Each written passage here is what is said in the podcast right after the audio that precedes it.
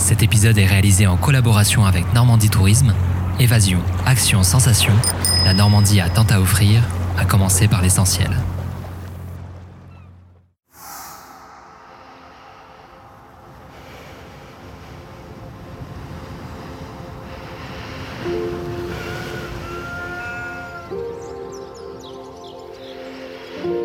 Les nouveaux aventuriers, itinérance aux quatre coins de la France, c'est parti pour l'aventure.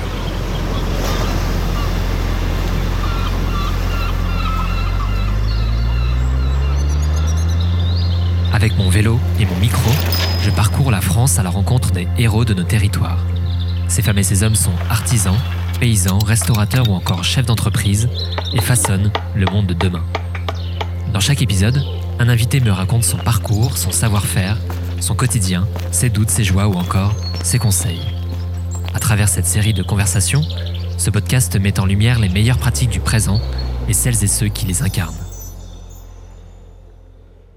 Dans cet épisode, je vais à la rencontre de l'aventurier et conférencier Mathieu Dorder. En juin dernier, le natif de Rouen, qui compte plus d'une dizaine d'aventures à son actif, a décidé de parcourir sa région de cœur à vélo sur près de 1000 km. Son objectif, valoriser la Normandie à travers la richesse de son patrimoine naturel, architectural et humain, mais aussi promouvoir les trois grands itinéraires cyclables représentatifs de la région, la Seine à vélo, la vélo maritime et la vélocénie. L'aventure proche de chez soi est une conversation avec Mathieu qui aborde son parcours d'aventurier, son attachement à la Normandie, l'utilisation du vélo comme vecteur de rencontre et d'observation, ou encore ses coups de cœur durant son itinérance normande. Le reportage photo et la vidéo de cette aventure à vélo sont à retrouver sur le site internet de Normandie Tourisme et du podcast Les Nouveaux Aventuriers. Attachez vos ceintures, c'est parti pour l'aventure. Bonjour Mathieu. Bonjour. Je suis ravi d'échanger avec toi euh, aujourd'hui dans le cadre de cet épisode en série spéciale avec Normandie Tourisme. Pour celles et ceux qui ne te connaissent pas encore, tu es un aventurier et conférencier, euh, membre de la Société des explorateurs français. Dans cet épisode, nous allons euh, parler d'aventure et plus particulièrement de ta dernière aventure, un périple de 1000 km à vélo à travers la Normandie pour valoriser les trois grands itinéraires cyclotouristiques, la Seine à vélo, la vélo maritime et la vélocénie. Pour euh, débuter cet échange, euh, est-ce que tu pourrais me raconter une anecdote justement en lien avec le vélo? Alors une anecdote en lien avec le vélo, mais qui fait pas partie de ma dernière aventure, qui fait partie d'une aventure que j'ai faite euh, il y a deux ans maintenant, où j'ai traversé la France à vélo pour aller vers le point le plus au sud de la France continentale. C'était un petit peu un pied de nez à mon expédition au pôle sud en Antarctique. Ouais. J'étais parti avec deux autres garçons. On est parti de- du parvis de Notre-Dame à Paris. et On est allé jusqu'au puig de Comanegra, qui est sur la, la frontière espagnole. Et la petite anecdote, c'est que on a dormi tous les soirs à l'arrache. On a dormi tous les soirs dans des busy bags, une espèce de grand sac étanche sur le bord de la route ou dans la forêt. Et que la dernière nuit, on était quand même assez fatigué, on était assez sale.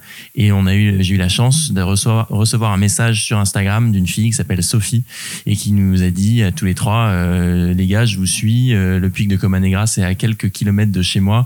Venez chez moi pour votre dernière nuit bien. et puis euh, je, je vous fais un dîner et puis on ira si vous voulez tous ensemble là-bas. Au début, on était là, oh là là, c'est qui cette, cette fille qui nous invite chez elle?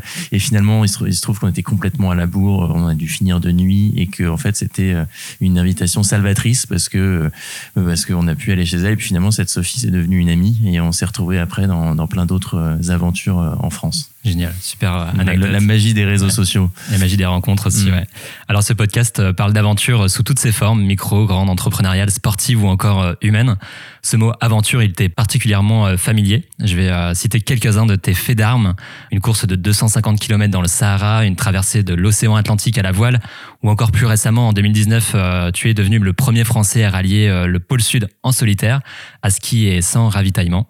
Alors pour comprendre ton intérêt euh, pour l'aventure, pourrais-tu euh, bah, d'abord euh, te présenter finalement, me dire un petit peu où tu as grandi et ce que tu as fait aussi comme études Alors, je m'appelle Mathieu, comme tu, tu l'as dit, j'ai 29 ans. Euh, moi, je suis de Normandie à l'origine. J'ai grandi dans une ville euh, qui s'appelle Rouen, euh, qui est une des plus grandes villes de, Normandie. Et à Rouen, j'ai passé mon bac. Après mon bac, moi, je suis parti faire mes études à l'étranger. Je suis parti dans une fac qui s'appelle King's College à Londres. Ouais. Ça, ça a duré 4 ans, avec une année à l'étranger à Berlin. Donc, j'ai eu un parcours assez international, en tout cas pour mes premières années étudiantes. Et après ces études en Angleterre et en Allemagne, je suis parti faire un master, cette fois en France, à Sciences Po. Et donc c'était un parcours étudiant assez académique, j'ai envie de dire, dans la mesure où il y avait une licence, un master. Mais la particularité de ces études-là, c'est que j'avais beaucoup de temps l'été. moi, je me souviens que mes copains en médecine ou en fac de droit me regardaient avec pas mal d'envie ou de jalousie parce que moi, mes étés, ils duraient quatre mois et on n'était pas obligé de valider des stages pour valider l'année. et donc, il y a, moi, la majorité du temps, je travaillais au départ en tant que serveur dans un restaurant, je gagnais un petit peu de sous et avec les sous que j'avais gagnés, eh bien, je partais à l'aventure à vélo, en kayak, à pied, en stop.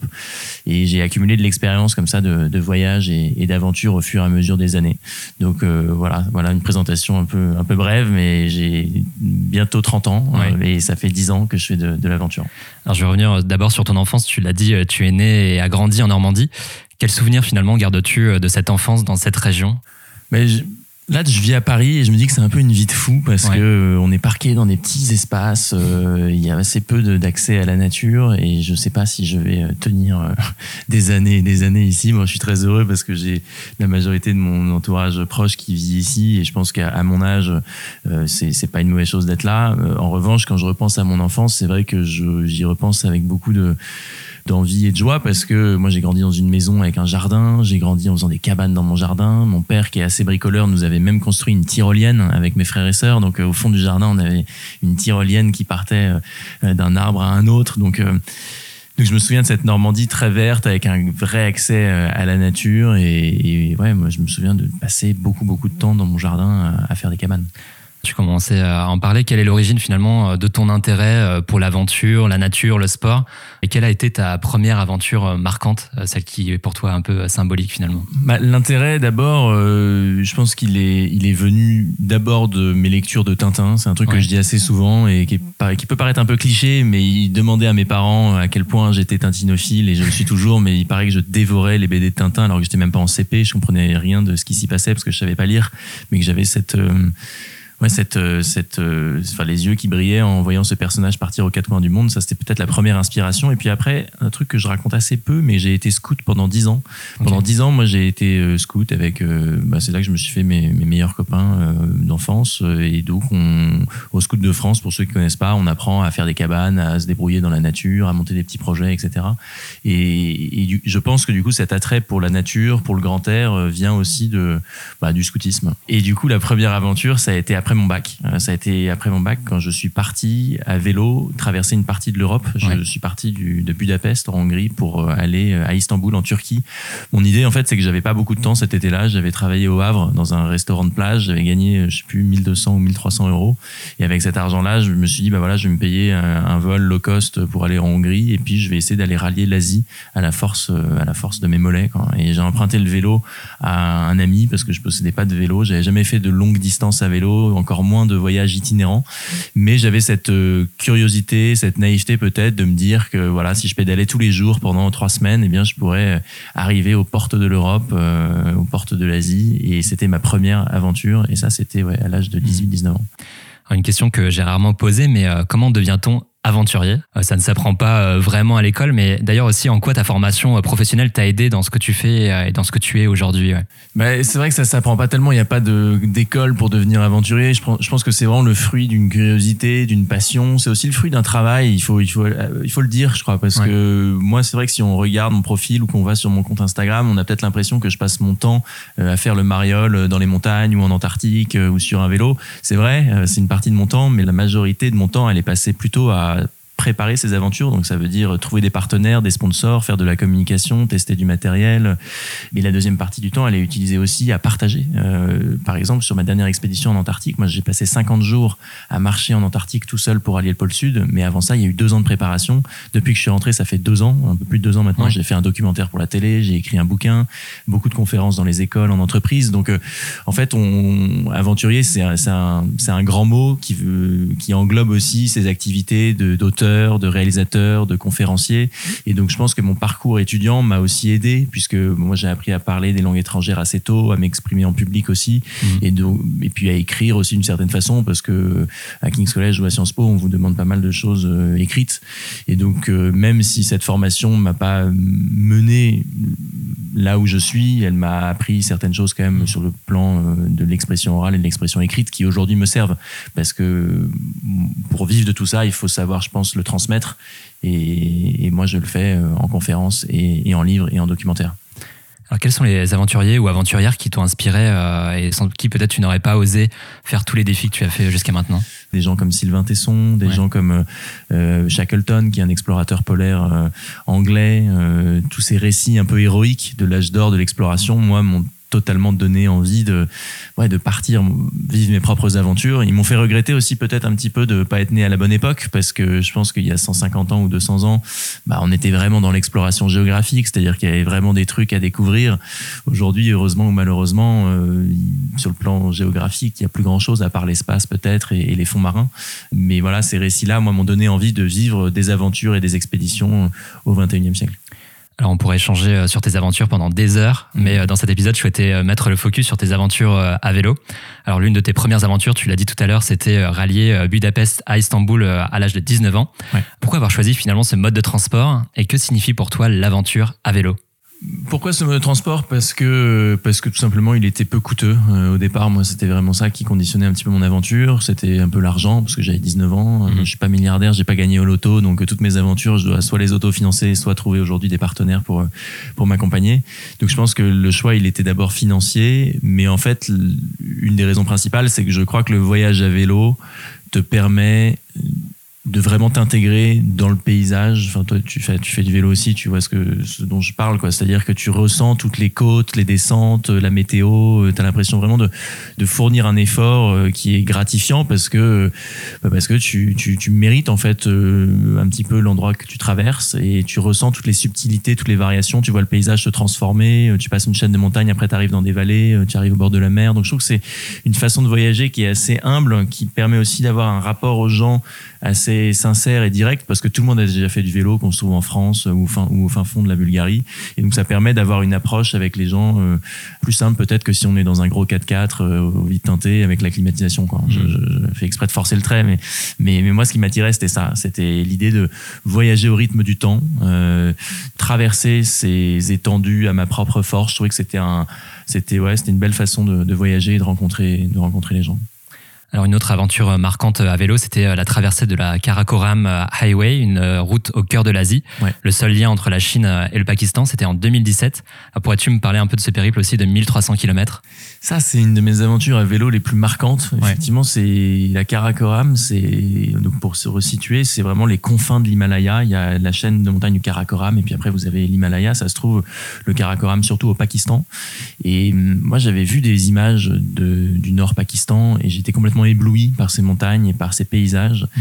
Et du coup, j'ai voulu parcourir l'intégralité de cette route qui commence à Kashgar en Chine, dans le Xinjiang chinois, donc c'est tout à l'ouest de la Chine et qui va jusqu'à Abbottabad au Pakistan, donc près de Islamabad. Donc on est euh, encore dans le nord du Pakistan. C'est une région au nord du Pakistan, en tout cas en 2017, qui était euh, pas forcément recommandée, mais c'était pas délirant d'y aller. Il y a des endroits au Pakistan où j'irai pas. Là-bas, euh, c'est relativement sécurisé. En tout cas, en 2017, ça l'était et c'était pas délirant de, de partir. Et moi, l'idée, c'était de, ouais, de partir de Kashgar pour aller jusqu'à Abbottabad. C'est une des routes carrossables les plus hautes du monde. Ça veut dire qu'on est en fait entre ciel et terre en permanence, entre 4 et 5 000 mètres d'altitude. Et donc, quand vous êtes à cette altitude-là, bah, forcément, ça fait mal aux jambes, mais ça vous donne des vues et des paysages complètement hallucinants. Et c'est la frontière la plus haute du monde, le passage, le poste frontière le plus haut du monde entre la Chine et le Pakistan. Ça s'appelle la Kunjerab Pass. Et c'est des paysages, ouais, moi, que j'ai rarement eu l'occasion d'observer, quoi. Vraiment des, des monts enneigés, des vallées verdoyantes, des rivières torrentielles. Et les Pakistanais sont absolument adorables, parlent anglais, donc il y a une vraie, un vrai contact avec les gens. Et j'ai choisi de partir dans cette aventure tout seul, euh, non pas parce que j'aime bien euh, être tout seul, mais parce que je trouve que quand on part seul, eh ben on se démène pour essayer de jamais l'être, parce que moi je peux vivre avec moi-même, mais j'aime bien surtout les rencontres, et je trouve que quand on est seul, on s'ouvre quand même beaucoup plus à l'autre, à la rencontre. Et au Pakistan, c'était une chose qui était assez simple parce qu'ils sont très curieux et très ouverts, et donc j'ai fait un, voyage formidable à rencontrer du monde tout le temps, à être hébergé tout le temps, et c'était un, ouais, j'avais pris un appareil photo et j'en ai fait un joli petit reportage pour certains médias et pour mon site internet. Et j'en arrive à 2021, retour aux sources finalement avec le Tour de la Normandie à vélo en juin dernier. 1000 km le long de trois grands itinéraires cyclables, donc la Seine à vélo, la vélo maritime et la vélo Sénie. Alors qui est à l'origine de ce projet et comment avez-vous élaboré l'itinéraire?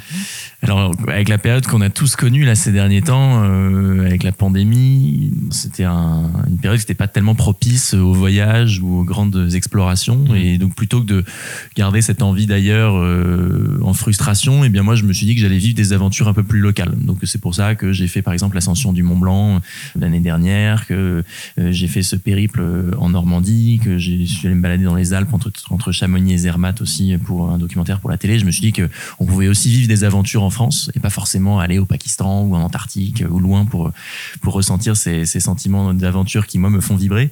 Et donc, la Normandie, c'était quelque chose d'assez naturel parce qu'il y a euh, le comité régional de tourisme de Normandie qui a, inauguré une partie de ces itinéraires cyclotouristiques et qui voulait trouver quelqu'un pour euh, en être un petit peu l'ambassadeur. Et moi, je faisais assez régulièrement Paris-Rouen à vélo entre bah, ma résidence à Paris et la maison de mes parents à Rouen pour m'entraîner ou avec des copains.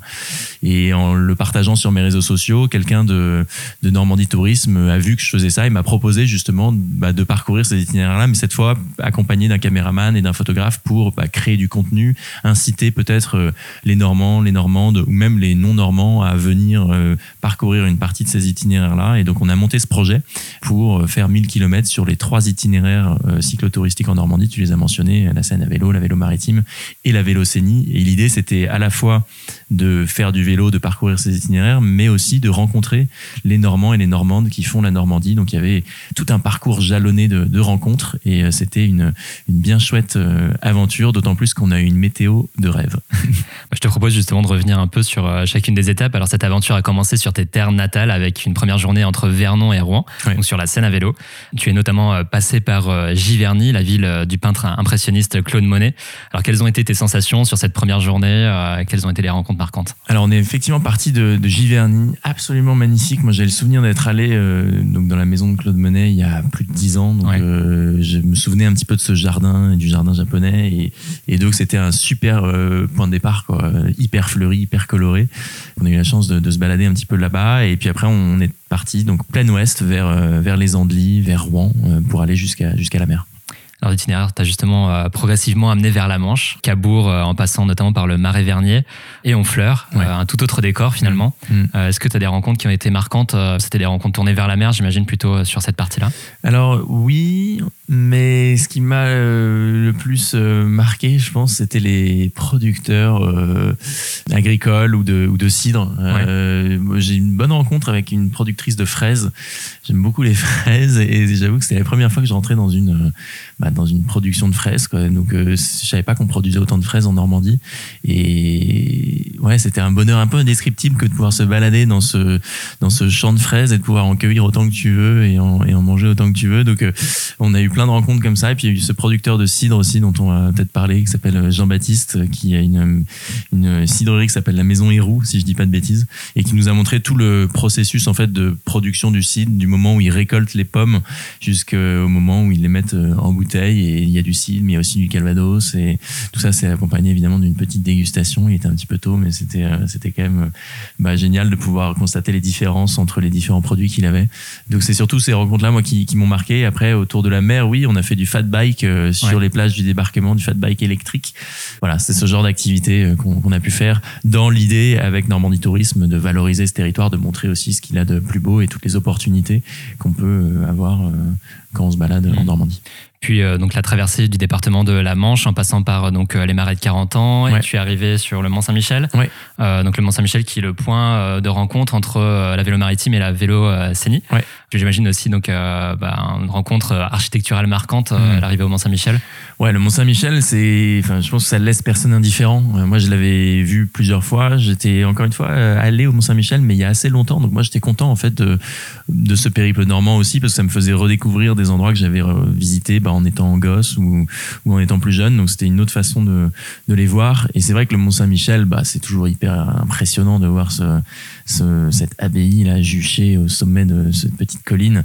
Un truc qui m'a beaucoup euh, marqué, c'était la remontée de la marée. On dit qu'elle remonte au galop, mais c'est vraiment vrai. Quand on a fait ça avec un guide, on s'est baladé sur la plage en attendant que la marée remonte et ça remonte à une vitesse. C'est vraiment impressionnant de voir le truc. Et, et puis il nous a il nous a fait aussi marcher dans des sables mouvants et, moi j'étais là ouais les sables mouvants mon œil et tout. Et en fait c'est vraiment impressionnant aussi quoi. C'est donc euh, c'était un bon ouais une bonne une bonne un bon rappel qu'il faut pas trop euh, déconner avec ce genre de avec ce genre de phénomène euh, naturel quoi. La, remontée de la marée les sables mouvants c'est quelque chose qui est réel.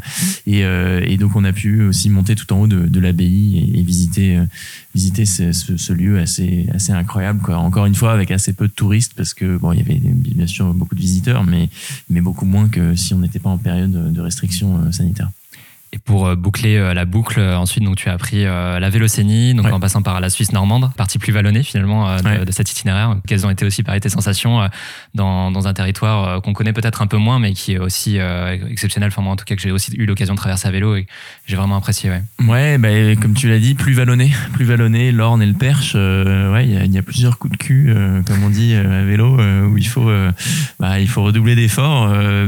c'est pas désagréable. Moi, je trouve que c'est bien quand tu as un peu de variété euh, à vélo. Mhm. Très, très vert, très boisé, euh, cette partie de l'itinéraire. Très beau. Moi, elle m'a beaucoup plu. Euh, je trouvais que c'était très différent, en fait, du littoral.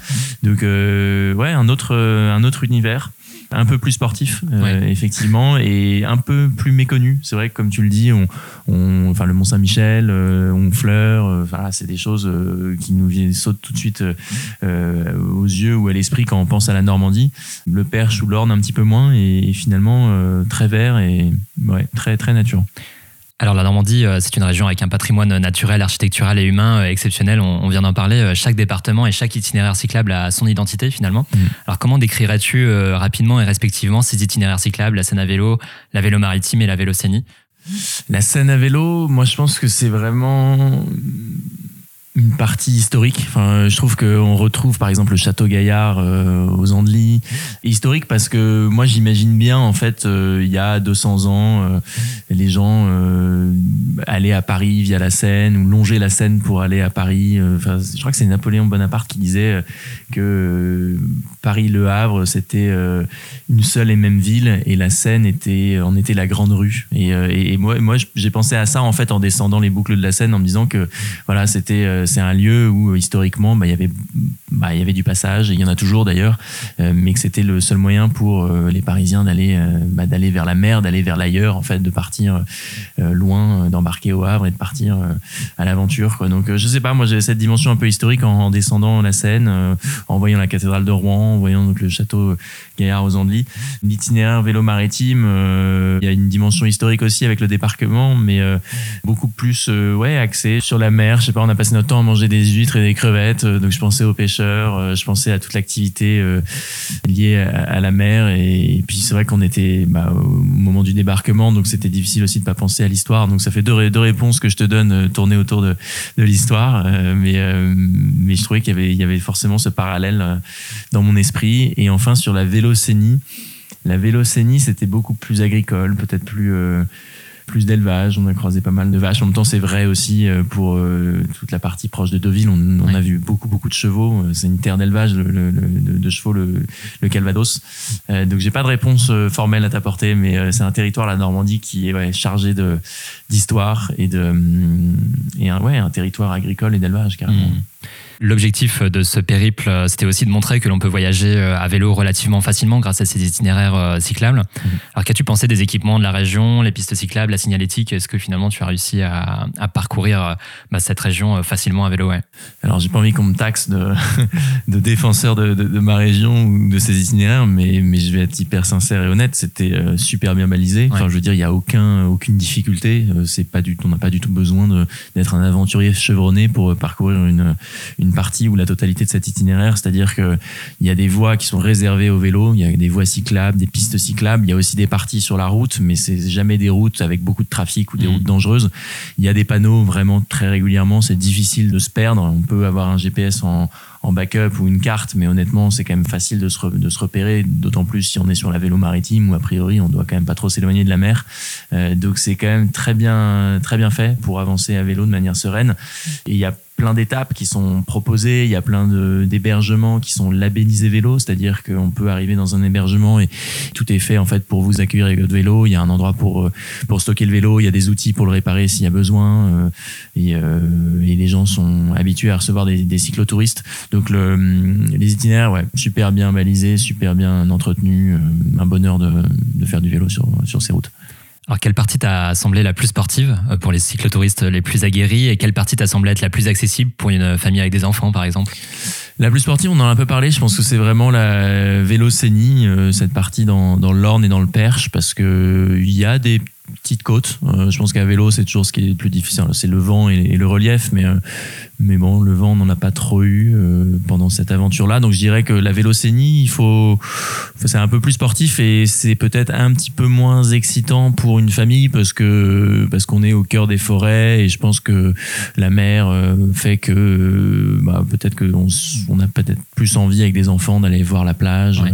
Donc je, je dirais que vélocénie pour les sportifs et la mer euh, la mer pour les enfants, le Mont Saint-Michel, je pense que c'est un endroit euh, pour les familles qui est génial. Quoi.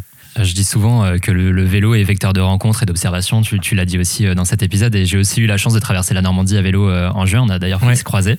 Mm. quelle a été la rencontre qui t'a le plus marqué et le paysage qui t'a le plus bluffé? Bon, tu as, semé quelques graines tout à l'heure, mais est-ce qu'il y a vraiment une rencontre marquante et un paysage marquant? Paysage, moi je vais parler du Marais Vernier. Euh, C'est euh, pas forcément la réponse que tu pouvais attendre, mais moi je connaissais pas cet endroit. Donc le Marais Vernier, pour euh, resituer, c'est euh, donc sur la fin de la Seine à vélo. Mhm. C'est assez proche d'Honfleur, Deauville, mais on est quand même pas mal dans les terres encore. Bah, comme son nom l'indique, c'est un grand marais. c'est un endroit qui est extrêmement peuplé de faune, notamment des oiseaux. Et euh, il y avait une vue notamment sur ces marais euh, depuis notre euh, gîte étape qui était magnifique, il faisait très très beau. Et je crois que c'est un lieu qui gagne à être connu parce que pour l'observation des oiseaux notamment c'est super parce que c'est très vert, parce qu'il y a des belles vues, parce qu'il y a un petit peu de relief et on arrive comme ça tout doucement à la mer. Et moi c'était une découverte, je connaissais pas l'existence de cet endroit alors que punaise on était quand même pas très loin de, de Rouen, là où j'ai grandi. Donc j'ai un bon souvenir du, du Marais Vernier, c'était très beau. Et sinon, euh, quelle rencontre m'a marqué Honnêtement, il y, en a eu, il y en a eu pas mal parce que c'était une, une, aventure euh, qui était très jalonnée par euh, tout un tas de rencontres. Mais il y en a, j'en ai parlé un petit peu euh, tout à l'heure. ma rencontre avec Jean-Baptiste dans cette cidrerie m'a beaucoup plu. Je trouve que Jean-Baptiste, j'ai eu une connexion avec ce garçon qui c'est un, un, gars qui vient de l'univers du vin à l'origine et qui s'est mis au, cidre au Calvados dans cette Normandie avec vraiment des, des, techniques les plus nobles, les plus pures possibles, les plus traditionnelles possibles. J'ai a été très touché par sa démarche et sa, passion et son envie justement de nous, nous raconter un petit peu pourquoi il faisait tout ça et comment il le faisait. Et j'ai eu une espèce de connexion euh, qui m'a marqué. Alors grâce à ce voyage à vélo, as-tu eu l'impression de redécouvrir ta région finalement euh, sous un autre angle? Est-ce qu'il y a même des lieux que tu as découverts à cette occasion euh? Bah, je crois qu'à vélo, de toute façon, on est, on est d'autant plus euh, ouvert à l'écoute de son environnement parce qu'on parcourt tout ça, euh, bah, mine de rien, assez lentement. Donc, on a le temps vraiment de s'imprégner, le temps de regarder, le temps d'admirer. Et donc, oui, oui, mais encore une fois, le Marais Vernier, c'était nouveau. Il y a des endroits que je connaissais un petit peu mieux, comme Honfleur, les alentours de Rouen, mmh. euh, l'Orne, je connaissais pas trop, le Perche, un petit peu moins aussi. Il y a des endroits en Normandie que j'ai découvert et que je connaissais beaucoup moins. Et, et je pense que ce vieux réflexe de vouloir absolument partir à l'étranger pour partir à l'aventure, euh, c'est quelque chose bah, qu'on peut avoir parce que bon, c'est normal de vouloir s'ouvrir l'esprit et de, se confronter à des cultures euh, différentes de la sienne, mais il y a aussi des très belles choses à vivre proche de chez soi et, et, cette aventure de 10 jours à vélo en Normandie, dans ma région natale, on était, euh, on était la preuve. Alors on arrive à la fin de notre conversation. Je le disais tout à l'heure, tu es né et as grandi en Normandie. À quel point es-tu encore attaché à cette région et en quoi est-elle pour toi bah, une des plus belles régions de France bah, moi, je suis attaché à la Normandie parce que quand on me demande d'où je viens, euh, quand je suis euh, à l'étranger, je dis la Normandie parce que enfin, moi, je me considère normand. C'est pas parce que mhm. je vis à Paris depuis quelques années maintenant que je me sens parisien. Euh, donc, je, moi, je suis rouennais et je me sens normand. Donc, j'y suis très attaché. J'ai une partie de ma famille qui est encore là-bas. Moi, j'ai beaucoup de partenaires, de sponsors qui me suivent parce que je suis normand et parce que je suis attaché au territoire. J'interviens beaucoup aussi dans les écoles en Normandie, notamment dans les collèges pour parler de mes aventures, mais pas que, parler aussi d'environnement de dérèglement climatique et ça je le fais dans ma région natale. Donc euh, j'ai encore ce lien euh, affectif avec la Normandie et que je souhaite euh, toujours avoir parce que parce que été bah, c'est ma région ouais, natale tout simplement et de cœur donc je me sens encore très proche de, de, Rouen et, de la Normandie d'une manière générale. C'est une région qui a des forts atouts, des gros gros atouts sur le plan historique, sur le plan de la variété des paysages, enfin les, les plages dont on mentionnait mmh. l'existence et, et, les forêts dingues qu'il peut y avoir. Donc, euh, donc euh, oui, euh, je pense qu'on n'y pense pas forcément, mais c'est aussi facile d'y accéder. C'est proche de Paris, voilà, Giverny, les plages de débarquement, Honfleur. Enfin, c'est c'est des endroits assez assez magiques et qui vous laissent pas indifférent? Alors, quels sont euh, tes projets euh, d'aventure pour les mois à venir? Est-ce qu'il y a d'autres aventures à vélo euh, que tu envisages, que tu as en tête? Alors, pour le moment, non. Là, l'aventure à vélo en Normandie, c'en était un. On va valoriser tout ça sur les réseaux parce qu'on a créé beaucoup de contenu, beaucoup mhm. de photos, beaucoup de vidéos. Donc, on est en cours de, de montage. Moi, j'aimerais bien apprendre à faire du parapente ou du paramoteur dans les, prochaines, dans les prochains mois. En fait, j'étais accompagné par un garçon qui s'appelle Jérôme Mouivet pendant, mon, pendant l'aventure de la Normandie à vélo. Jérôme, c'était le draw, enfin, la personne qui, était en charge du drone et qui faisait des images. Et Jérôme est un peu un spécialiste des photos aériennes du Mont-Saint-Michel en paramoteur. Le paramoteur, c'est un parapente, sauf que tu es équipé d'une hélice dans le dos euh, et qui te permet en fait de décoller un petit peu de n'importe où et, et d'atterrir un peu n'importe où. Et j'avoue que j'étais assez séduit par le concept. Moi, j'ai traversé une partie de la Normandie donc à vélo, mais aussi en kayak. J'ai descendu la Seine euh, en kayak de Vernon à Honfleur et j'aimerais bien peut-être voir cette Normandie du ciel et donc apprendre à, à faire du paramoteur. Alors je, je, le dis sur ce podcast, je dit à un autre média, donc à force de le dire maintenant, je crois qu'il va falloir que j'assume et que j'apprenne vraiment. C'est une idée que j'ai en tête. Je sais pas si si ça va se concrétiser, mais mais j'avoue que ça me fait un peu envie d'apprendre à me déplacer dans les airs. Génial. Alors comme à chaque fin d'épisode, je te propose une petite série de questions si d'aventure. Ouais. Alors, si d'aventure tu devais euh, recommander une spécialité euh, normande, quelle spécialité euh, recommanderais-tu? Alors mon cœur balance entre le camembert et le cidre. c'est vraiment les, pour moi les deux produits phares de, de, la, de la Normandie. Donc je proposerais en fait de manger un peu de camembert en buvant un petit peu de cidre. Alors si d'aventure tu devais bah, déguster cette spécialité dans un lieu de ton choix en Normandie, où la dégusterais-tu? Sur une plage, euh, sur la plage du Tilleul. Euh, la plage du Tilleul, c'est juste à côté d'Étretat. C'est très beau, c'est accessible uniquement à pied. Euh, on a des falaises, falaises qui bordent la, mer. On a une cette plage en, galet. J'y suis allé il y a pas longtemps et ouais, c'est un lieu un peu hors du temps. Je dirais la, plage, la plage du Tilleul. Si d'aventure tu devais citer une expression normande, quelle expression choisirais-tu? Ati, toi? c'est un truc qui fait trop marrer, ça veut dire ça va toi. Et les Normands euh, parfois utilisent cette expression comme boujou pour dire bonjour, mais atti-toi, elle me fait, me fait pas mal rire, donc atti-toi. Si d'aventure tu devais résumer euh, ce périple à vélo en un seul mot, quel mot choisirais-tu? Je sais pas, je dirais nature. Cette aventure, c'est le contact avec les éléments, quoi. Tu as de la forêt, de l'océan, des plages, enfin des sentiers, des hum, voies vertes. Mm. Euh, moi, j'ai l'impression d'avoir fait un shot, euh, enfin un shot de nature quoi, pendant dix jours. Le côté naturel des gens aussi. Aussi, ouais, ouais, vraiment. Bah après, ouais, carrément. Euh, des gens qui étaient, bon, qui nous attendaient parce que c'était prévu, mais mais des, des, ouais, des bons contacts quoi. De avec avec ouais, avec naturel, avec envie, avec passion. je dirais ouais, nature, nature, que ce soit nature, l'environnement, mais nature, naturel des gens quoi. Je dirais nature. Et enfin, euh, si d'aventure tu devais euh, donner un titre euh, à cet épisode du podcast Les Nouveaux Aventuriers, quel titre lui donnerais-tu? La Normandie à vélo, c'est un peu basique, mais au moins ça veut dire ce que ça veut dire. Mais je pense que je dirais l'aventure proche de chez soi. parce que c'est vraiment moi le sentiment que j'ai eu. J'ai l'habitude de partir un peu loin pour vivre des aventures. Et là, finalement, j'en ai vécu une dans ma région natale, qui est la Normandie. Donc je dirais l'aventure proche de chez soi. Bah pour conclure, euh, j'invite les auditrices et les auditeurs euh, du podcast à consulter le site internet de Normandie Tourisme et du podcast euh, Les Nouveaux Aventuriers pour découvrir le reportage photo et les vidéos de ton aventure à vélo. Les liens sont dans la description de cet épisode. Merci beaucoup Mathieu pour cet échange et vive la Normandie à vélo. Merci à toi, à bientôt. À bientôt. Un grand merci d'avoir écouté cette aventure. Si vous aimez le podcast Les Nouveaux Aventuriers, vous pouvez l'aider en partageant les épisodes autour de vous. Vous pouvez également lui donner un maximum d'étoiles sur l'application Apple Podcast. Enfin, rendez-vous sur la page Instagram Les Nouveaux Aventuriers pour suivre l'itinérance de ce projet. À très vite pour de nouvelles aventures.